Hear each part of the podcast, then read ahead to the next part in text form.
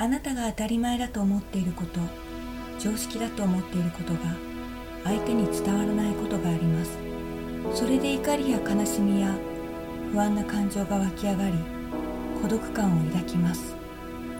この番組は笑顔で毒を吐く心理カウンセラー萩原亜美が日常生活において感じた「どうして?」と思う他人の言動について語っていきます。人の数だけ常識があります。自分の常識だけが正しいと思うから辛くなるのです。あなたとは別の価値観や常識があることを知ると気持ちが楽になり孤独感から解放されます。それではお聞きください。はい。孤独感からの解放メソッド。笑顔で毒を吐くカウンセラー萩原亜美です。こんにちは。今回は第9回目になります。第9話目は学生時代の友達にもやっとするのに付き合い続けた理由についてお話しします。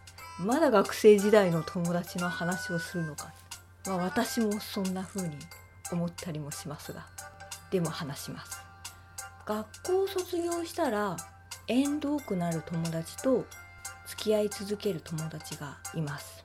高校の時の友達が一番学校を卒業しても連絡を取り合ったり旅行したりしていました。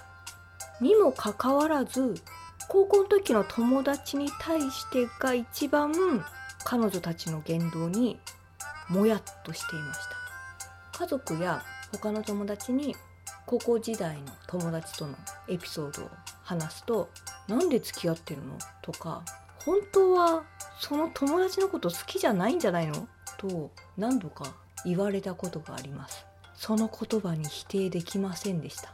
ほんの最近のことなんですけどもなぜ高校時代の友達に一番もやっとするのに一番彼女たちと付き合い続けたのかっていう理由が分かりました。その答えはある一冊の本でした。中学の時ある本がすごく好きでバイブルだと思っていました。その本に出てくる主人公の考え方や価値観がすごく自分と似てるって思いました。その本の中で高校時代に得た友達が一生の友達になるという言葉がありました。そうなのです。その中学の時に読んだ本のそのワンフレーズに私は縛られていたのです。高校時代に得た友達を一生の友達にしなくてはいけないと思い込んでいたんです。本の主人公の考え方や価値観が似てるっていうのも私がその主人公に寄せていったんではないかっていう可能性が大きいです。全く同じわけがないのに。同じでなければいけないって思っていたんです。思い起こせば高校に入学した時こう辺りを見渡してここで一生の友達に出会えるんだ。と真剣に思っていました。でその後高校生活を送っていく中であれ？あれれれ？とも感じていました。その本の主人公が送った高校生活と私が実際送った高校生活は全くの別物でした。私の思い通りにはいきませんでした。一冊の本でその人の人生が変わるって言いますけれどもこういうことなのかなってちょっと思いました。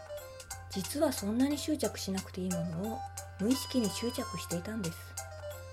高校時代の友達と一生付き合わなくてはいけない。ともし思っていなければ今までこんなに数々のもやっとを経験する必要もなかったっていうことです。そしてこれに気づいたのがほんの最近のことです。今まで自分が大切にしている価値観や信念のルーツをたどっていくと実はこういう些細な本とかドラマとか人の言葉とか外部からの言葉や文章などで植え付けられてるっていうのがきっかけで実は手放してもいいっていうものがたくさんあるんではっていうことに気づきました。これからは自分の信念や価値観に固執せずちょっと疑ってみようと思います。心理カウンセラーという職業柄いろいろな人の信念や価値観を知ることができるので幅が広がりとても助かっています。あなたの信念や価値観ももしかしたら些細なきっかけから作り出されたもので今は手放してもいいものかもしれませんよ。最後まで聞いていただきありがとうございます。孤独感からの解放メソッド笑顔で毒を吐く心理カウンセラー萩原亜美でした。今回の番組の内容はいかがでしたか？あなたが日常生活においてびっくりした他人の言動を教えてください。番組で紹介させていただきます。またこの番組のご感想ご意見もお待ちしております。お問い合わせ先はいずれもメールで受け付けております。メールアドレスは萩原亜美アットマーク gmail.com h a g i w a r a a m i アットマーク g m a i l ドット c o m ですお待ちしております次回も様々な常識をお伝えしていきますので楽しみにしてくださいね。